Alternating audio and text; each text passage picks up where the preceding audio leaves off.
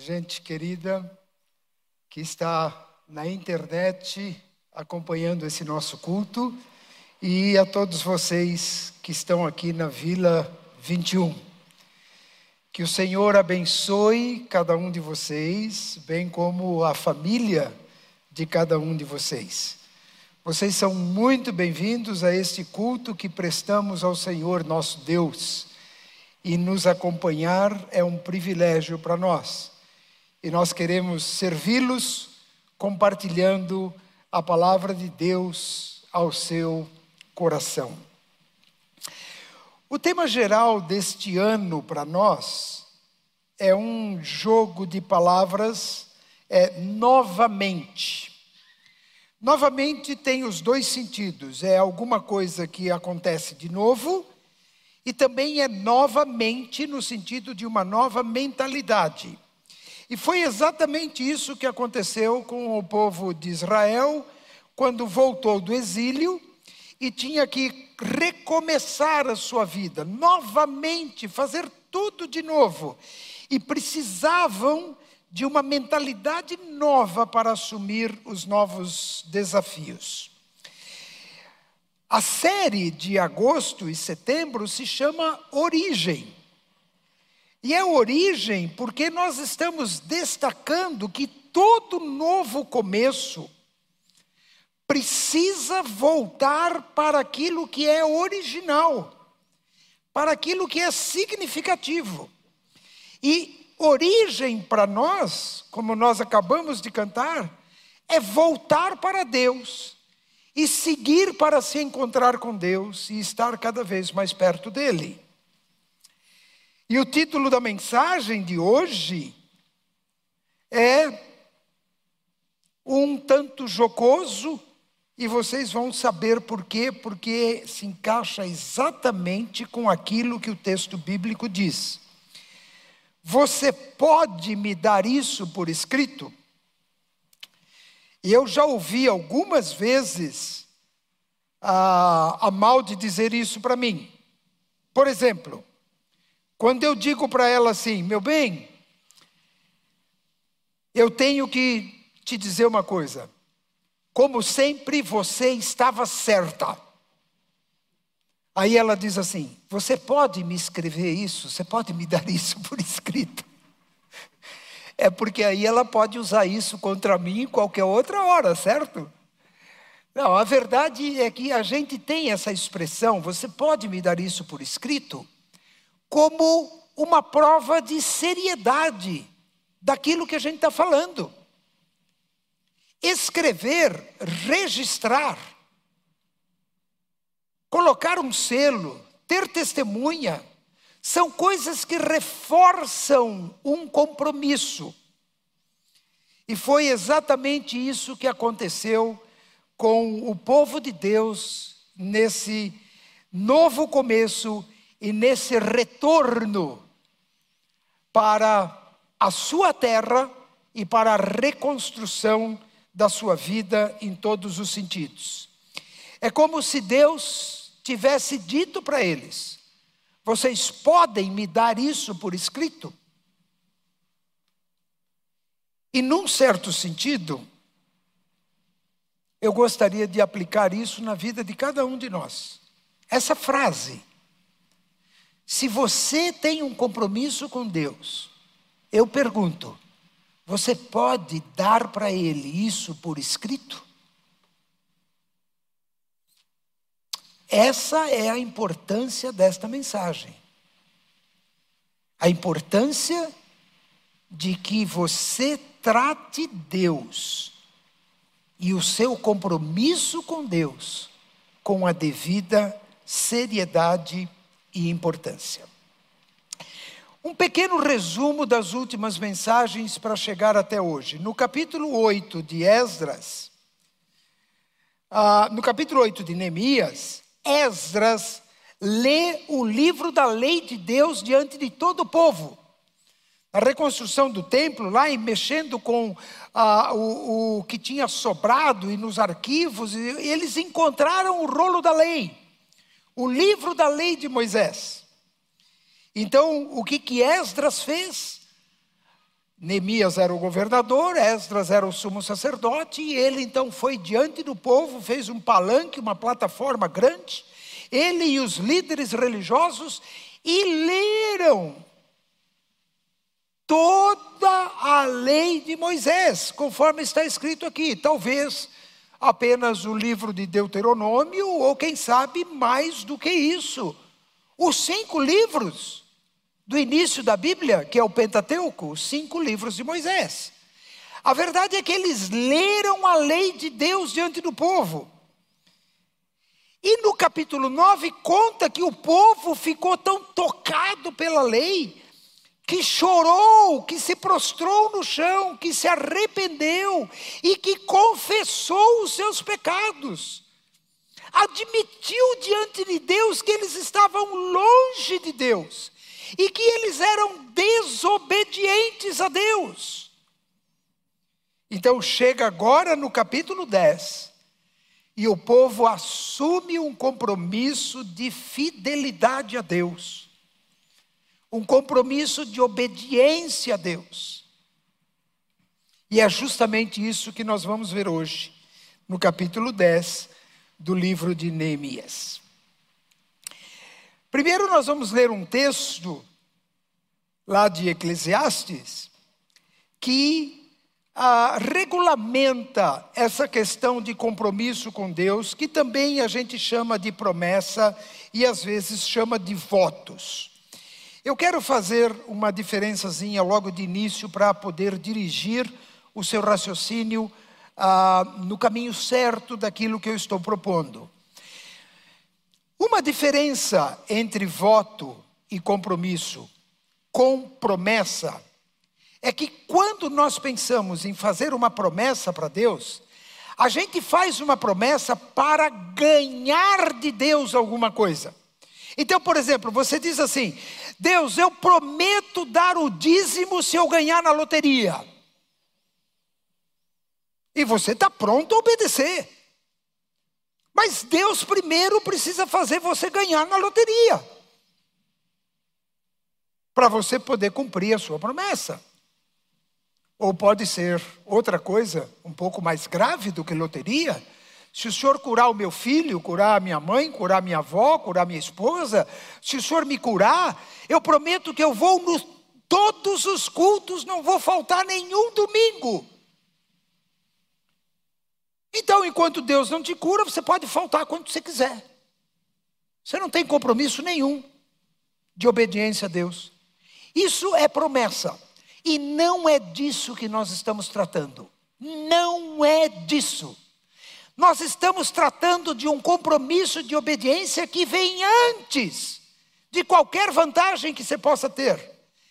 Se trata de Deus e da Sua palavra e da Sua verdade. Se trata da vida cristã como Jesus nos propõe. Não se trata de recompensa, não se trata de barganha, não se trata de você fazer alguma coisa para você ganhar alguma vantagem de Deus. Nós estamos falando de você assumir um compromisso de fidelidade a Deus, custe o que custar. Nem que você tenha que perder a sua própria vida, você assume diante de Deus que você vai ser fiel. É disso que se trata. E é isso que eu quero propor para vocês. Assumirmos compromissos com Deus da maneira certa. O texto de Eclesiastes diz assim, Eclesiastes capítulo 5, versículos 4 e 6. Quando você fizer uma promessa a Deus, não demore a cumpri-la, pois ele não se agrada de tolos. Cumpra todas as promessas que fizer. É melhor não dizer nada do que fazer uma promessa e não cumprir. Não permita que a sua boca o leve a pecar. Não se defenda dizendo ao mensageiro do templo que a promessa foi um engano. Isso deixaria Deus irado, mais irado, e poderia destruir tudo que você conquistou. Então, meus queridos, a questão não é fazer ou não fazer o compromisso, a questão é quando fazer, o que fazer e como fazer. E você, assumindo compromissos diante de Deus, não demore a cumpri-los, porque a Bíblia diz que Deus não se agrada de tolos. Se você é uma pessoa que promete para Deus e não cumpre, você é considerado como um tolo, uma pessoa que não merece respeito pelo que diz. Cumpra todas as suas promessas. É melhor não dizer nada do que prometer e não cumprir. Agora eu quero dar uma explicação aqui. Nós muitas vezes nos pegamos nesta parte do versículo para não assumir compromissos. Não, eu não vou assumir compromisso. A Bíblia diz que é melhor não fazer o compromisso do que fazer compromisso e não cumprir. Pois eu vou dizer uma coisa para você, é verdade. A Bíblia diz isso. Mas sabe o que é melhor? Melhor do que você não fazer compromisso porque você não vai cumprir, é você fazer compromisso e cumprir o compromisso. Isso é o que é melhor. Isso é, é o que é proposto para você.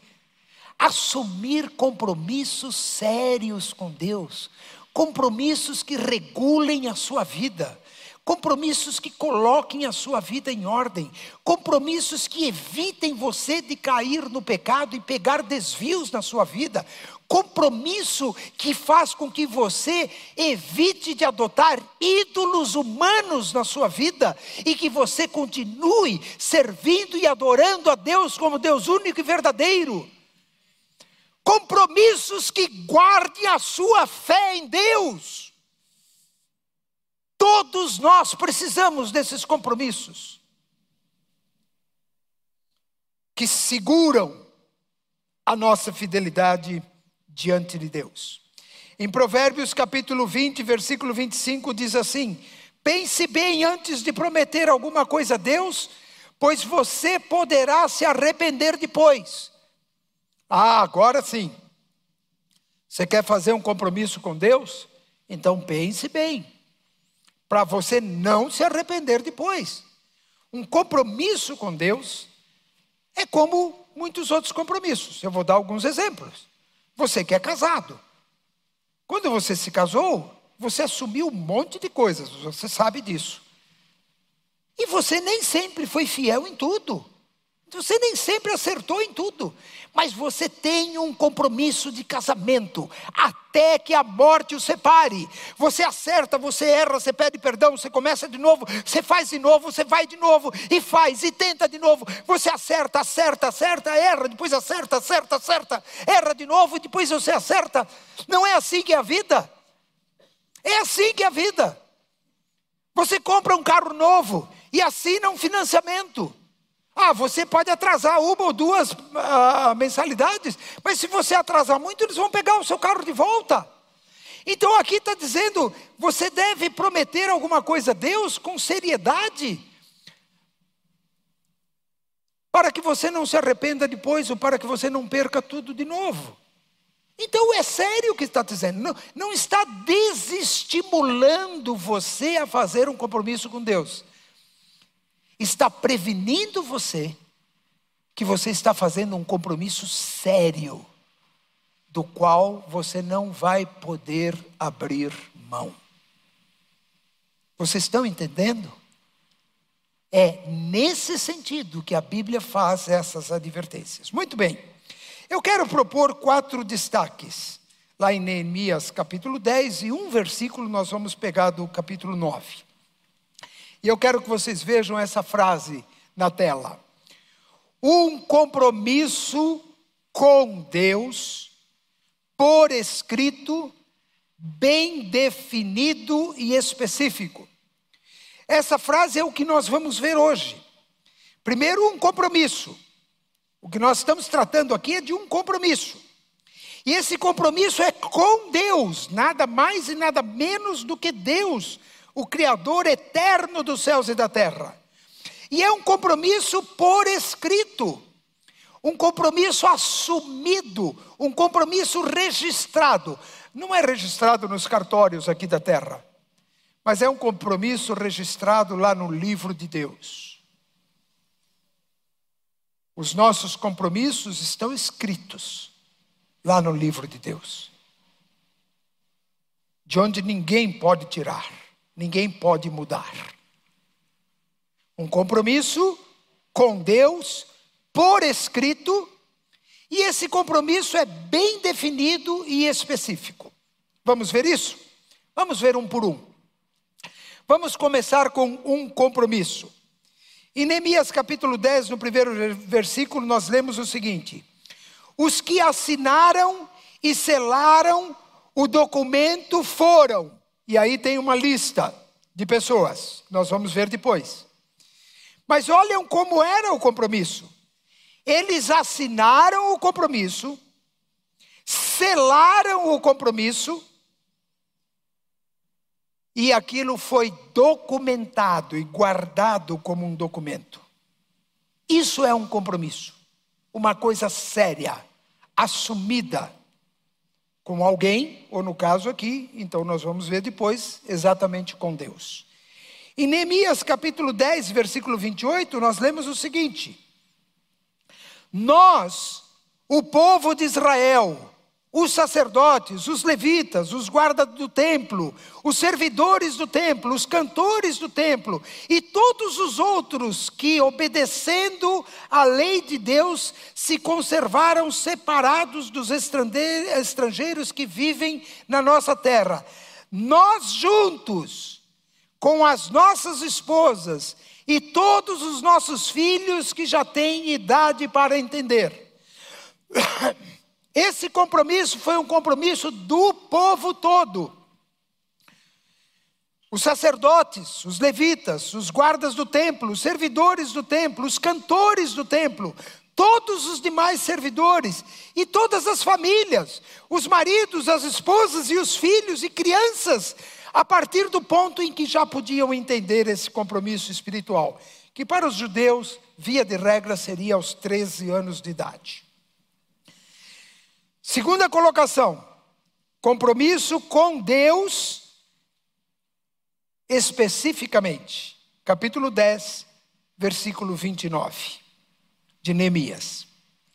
Fazemos por meio deste acordo, junto com as nossas autoridades, a seguinte promessa: Nós viveremos de acordo com a lei de Deus, que Ele nos deu por meio do seu servo Moisés. Obedeceremos a tudo que o Senhor nosso Deus nos manda e cumpriremos todas as suas leis e mandamentos.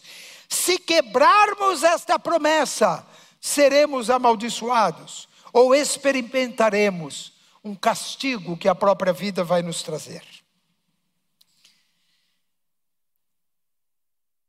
Essa promessa que fizeram é de obediência à lei de Deus, aos ensinamentos de Deus, todas as suas leis e os seus mandamentos.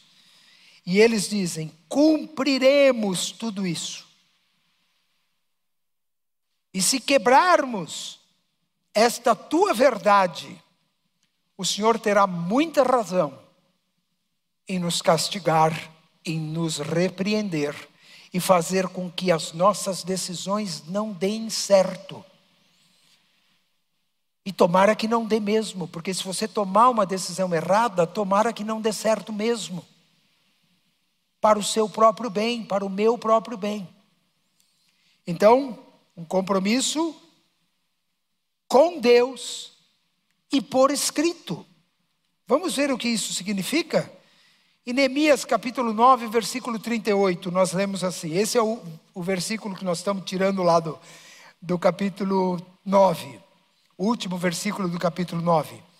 Por causa de tudo isso, nós, o povo de Israel, estamos fazendo por escrito um acordo solene. E as nossas autoridades, e os nossos levitas, e os nossos sacerdotes vão assiná-lo. Olhem que coisa. Por causa de tudo isso, o quê? Por causa da lei de Deus que eles tinham lido no capítulo 8 por causa do profundo quebrantamento e arrependimento dos seus pecados que eles expressaram no capítulo 9. Pela confissão dos seus pecados no capítulo 9. Por causa de tudo isso, nós, o povo de Israel, estamos fazendo por escrito um acordo solene as nossas autoridades, os nossos representantes, os nossos levitas e os nossos sacerdotes vão assinar esse compromisso. Então, um compromisso com Deus por escrito. Agora, ele não era apenas por escrito. E a última consideração que eu quero fazer é um compromisso bem definido e específico. Nós ah, somos muito generalistas e espiritualmente cometemos muito esse erro da generalização. Por exemplo, você chega de noite e diz assim: Senhor, perdoa a multidão dos meus pecados. Aí Deus olha para você e pensa assim: multidão dos seus pecados, eu sei disso. Você é muito pecador, tem realmente uma multidão de pecados. Mas você está arrependido de algum deles? De qual? Porque quando você diz perdoa a multidão dos meus pecados, você não está pedindo nada. A não ser um perdão que Deus não vai dar para você. A Bíblia diz que Deus perdoa os nossos pecados quando nós os confessamos. Então você precisa confessar o seu pecado, é declarar o seu pecado, é dizer para Deus: Senhor, o Senhor está certo, eu fiz isso de errado, esse é o meu pecado, eu me arrependo desse pecado, eu peço que o Senhor me perdoe desse pecado. E aí, se você tem uma multidão, você vai passar a noite confessando. Por isso que é melhor, assim que você peca, você confessa. Você deixar acumular uma multidão, eu vou dizer. Você vai ter que tirar férias para fazer isso. É melhor confessar um por um. É melhor acertar a sua vida de quando em quando, talvez várias vezes por dia. Esse conceito de que os nossos compromissos têm que ser específicos, é um conceito de objetividade. O que exatamente você está prometendo para Deus? Vamos ver o que eles prometeram? É uma lista muito grande. Eu não vou parar para explicar cada um desses conceitos, alguns deles até mais para frente a gente vai ter um pouquinho ampliado nas próximas mensagens, mas não, não seria hoje o caso. Então eu vou ler mais do que explicar, mas eu vou ler mencionando alguma coisa, fazendo um, algum comentário rapidamente. Então, Neemias capítulo 10, nós vamos ver destaques do versículo 30 até o versículo 39, um por um, versículo por versículo. Por exemplo, o versículo 30. Olhem só o versículo 30. Nós não daremos as nossas filhas para casarem com os estrangeiros O grande problema do povo naquela situação, naquela circunstância, é que todo o povo que tinha ficado em Israel tinha se casado com povos pagãos que também habitavam ali naquela terra. E muitos dos que foram para a Babilônia tinham casado com babilônios e voltaram com esposa, ou com marido, ou com filhos, de outra nação, de outra nacionalidade. E eles viram que Deus tinha dito para eles não fazerem isso. Esse é um assunto de casamento misto.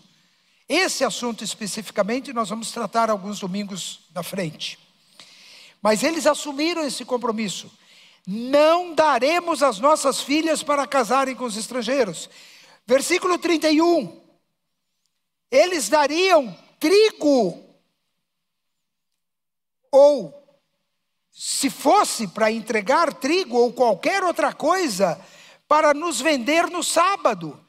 Eles não iriam comprar nada, nem dar nada para ser vendido no sábado, porque o sábado era o dia do descanso, era o dia dedicado a Deus e à adoração de Deus.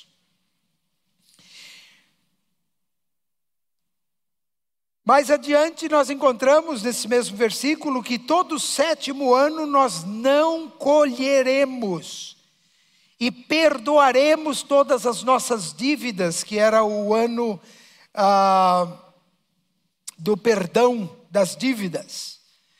E o sétimo ano era o ano de descanso da terra. Essa lei era tão importante que os 70 anos de cativeiro na Babilônia foi por causa do não cumprimento do sábado agrícola que era o povo plantar durante seis anos, plantar e colher durante seis anos, e no sétimo ano deixar a terra descansar. A terra, a terra ia produzir frutos espontaneamente, mesmo sem plantar nada, e eles podiam viver do fruto do que a terra estaria produzindo, mas eles tinham que deixar a terra descansar. O sétimo ano era o ano de descanso da terra. E por 490 anos, 490 anos, eles não obedeceram o sábado agrícola. Então o que Deus fez? Deus os levou para o cativeiro. E durante 70 anos seguidos, um atrás do outro, a terra descansou. Isso é fascinante, porque quando eles voltaram da Babilônia, a terra estava fértil e pronta para produzir como eles nunca tinham visto antes. E Deus estava pronto para abençoá-los, porque os anos sabáticos foram observados e não só observados, os 70 anos perdidos na agricultura foram recompensados nos 70 anos de descanso da terra. Então agora eles estão dizendo: nós vamos observar o sétimo ano das colheitas e vamos perdoar todas as nossas dívidas. Versículo 32: Cada um de nós contribuirá todos os anos com quatro gramas de prata para ajudar a pagar as despesas do templo. Eles tinham que pagar uma espécie de imposto para o templo, para que o serviço do templo pudesse ser feito. Versículo 32 a, a 33. Para o serviço de adoração no templo, daremos o seguinte: pães, trigo e cevada, animais, ofertas sagradas para os sábados, oferta para tirar os pecados do povo, qualquer outra coisa que for necessária no templo. Nós vamos providenciar tudo o que for preciso para assumir o reinício da adoração do templo. Então, pães, trigo, cevada, animais, ofertas sagradas e tudo o que fosse necessário. Versículo 34: os grupos de famílias que terão de fornecer a lenha para queimar no templo. O que, que era? Não era por causa de lareira era por causa do sacrifício. E tinha um fogo no templo, lá no Santo dos Santos e no Santo, lugar sagrado, que não podia se apagar nunca. Aquele não era com madeira, mas era com óleo. Então, o óleo para o fogo sagrado e a lenha para o fogo do sacrifício, o povo é que dava. O povo levava continuamente lenha, cada vez que ia para lá, levava um saco de lenha.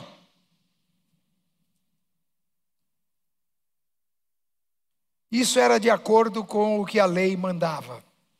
Versículo 35: Todos os anos traremos ao templo uma oferta do primeiro trigo, da primeira cevada e das primeiras frutas colhidas das nossas árvores trigo, cevada e frutos.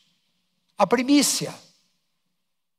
Tudo que era o primeiro fruto era dedicado ao Senhor e era levado para o templo de Deus. Versículo 36. Traremos o primeiro filho de cada família ao templo, como a lei manda. Ofereceremos a Deus o primeiro bezerro, o primeiro carneiro e o primeiro cabrito. Aí você pensa assim, puxa, então todas as famílias, o primeiro filho era dedicado para o serviço no templo? Não, não exatamente assim. A tribo que era responsável por todo o serviço do templo era a tribo de Levi, os chamados levitas. Eles eram os sacerdotes. Eles eram aqueles que trabalhavam e faziam todo o serviço do templo. Mas Todo o primeiro filho era para ser oferecido a Deus. Como Abraão, embora tendo tido Ismael, mas não era o filho da promessa, porque não era filho de Sara, era filho de Agar. Mas Isaac, que era o primeiro filho de Abraão, foi oferecido sobre o altar. Não foi consumado esse sacrifício, mas o primeiro filho dele foi dedicado ao Senhor. E por que, que eles levavam ao templo o seu filho? Eles levavam ao templo para dedicá-lo ao Senhor. E levavam algum sacrifício, que era um sacrifício que redimia aquele filho de volta para sua família. E ele então tinha o direito de viver a vida da sua família. Mas antes de ter esse direito, ele era consagrado a Deus. Nós vamos fazer daqui a algumas semanas, depois de quase dois anos, aquele nosso culto de dedicação de crianças a Deus. É um culto muito importante, muito importante. Porque para cada pai e mãe, aqui ou na internet, eu queria dizer o seguinte: Antes desse filho pertencer a você, ele pertence a Deus. E para que você ganhe o direito de educá-lo e de privar da sua comunhão e do seu crescimento e do seu encaminhamento para a vida, você precisa dedicá-lo a Deus. E é isso que fazemos, exatamente como eles faziam também. Versículo 37. Nós traremos aos sacerdotes do templo a massa de pão, o vinho e o azeite e todo tipo de frutas. Entregaremos aos levitas a décima parte das nossas colheitas. Versículo 38. E a décima parte de todas as décimas partes que forem recolhidas deverá ser levada pelos levitas para os depósitos do, do, templo, a fim de serem usadas no templo. Os próprios levitas tinham que dar o dízimo do que eles recebiam também. E o versículo 39. O povo de Israel e os levitas deverão entregar as contribuições de cereais, de vinho e de azeite nos depósitos onde estão guardados os objetos do templo. Os sacerdotes que estarão de serviço, e os guardas do templo, e os que cantam no coro, nós todos não abandonaremos a casa do nosso Deus. Cereais, vinho, azeite, ofertas para o templo, sacerdotes, guardas, cantores, todos assumir um compromisso. Nós não abandonaremos a casa do nosso Deus. Meus queridos, eu quero fazer algumas conclusões, tirar algumas conclusões e fazer um desafio para você. É certo fazer votos para com Deus, é necessário assumir compromissos com Deus. Se você quer seguir um discipulado sem compromisso, não é com Cristo. Leia os evangelhos. E várias vezes você vai perceber que Jesus disse: Você não pode ser meu discípulo Se você amar mais a si mesmo, não pode ser o seu, meu discípulo. Se você não entregar tudo que você tem, você não pode ser meu discípulo. Se você não me obedecer, você não pode ser meu discípulo. Então, ser discípulo de Jesus é assumir o compromisso do discipulado, o compromisso de fidelidade para com Deus. Os compromissos são feitos para serem cumpridos e não para serem desobedecidos. Nós devemos ser específicos nos nossos compromissos e depois devemos cumpri-los. E Deus abençoará a sua vida. E eu quero desafiar você a fazer um compromisso com Deus.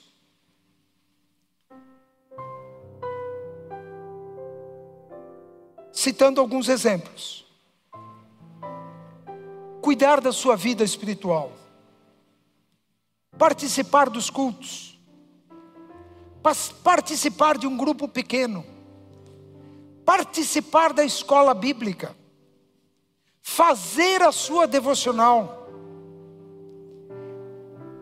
Um outro tipo de compromisso é o compromisso financeiro. Um compromisso de dedicação profissional, de boa mordomia, um compromisso com dízimos e ofertas, um compromisso com relacionamentos, cuidar da sua família, do seu casamento, dos seus filhos, dos seus netos, cuidar dos profissionais que convivem com você.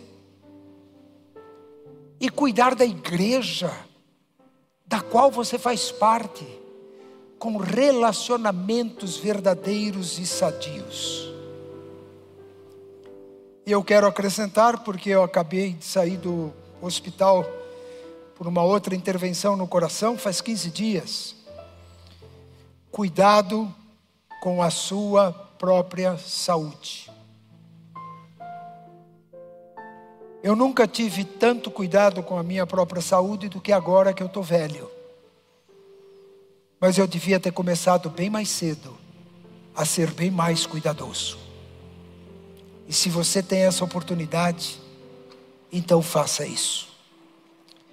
Não perca essa rica oportunidade de ser abençoado por Deus de uma forma especial fazer um compromisso espiritual é ter o privilégio de ser cuidado por Deus de uma maneira especial.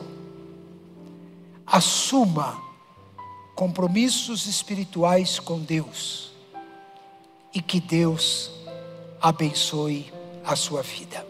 Amém? Amém. Deus